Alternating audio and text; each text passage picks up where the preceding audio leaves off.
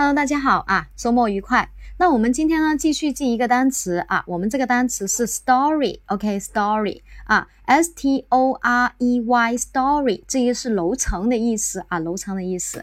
好的，那呃，昨天呢，我们做直播，昨天是前天呢，老师都忘了啊，应该是前天吧啊，前天晚上我们做直播的时候呢，同学们都很活跃啊，我们也聊得很很开心，因为老师呢上课是比较忙的啊，然后有时间给大家做一下直播。今后呢，我们的计划都是这样，我们会在一个星期会有一两场这样的直播的啊。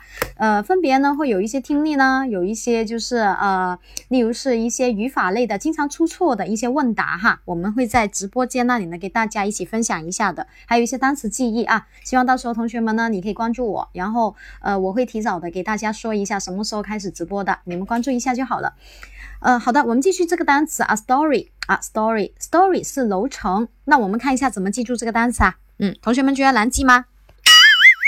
应该是比较难记，对吧？嗯，那我们看一下这个单词，其实一点都不难。你看，我们前面的单词是 S T O R E store，这一个是什么呀？是商店嘛，对吧？那我们把 Y 带进去就行了，这种就是单个字母的代入。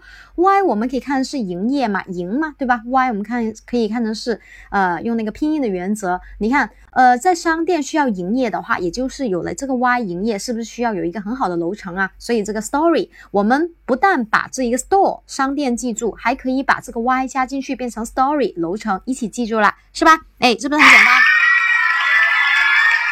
其实英语单词是非常容易记的呀，为什么那么难记呢？啊，是不是？OK，好的，那我们继续下一个单词啊。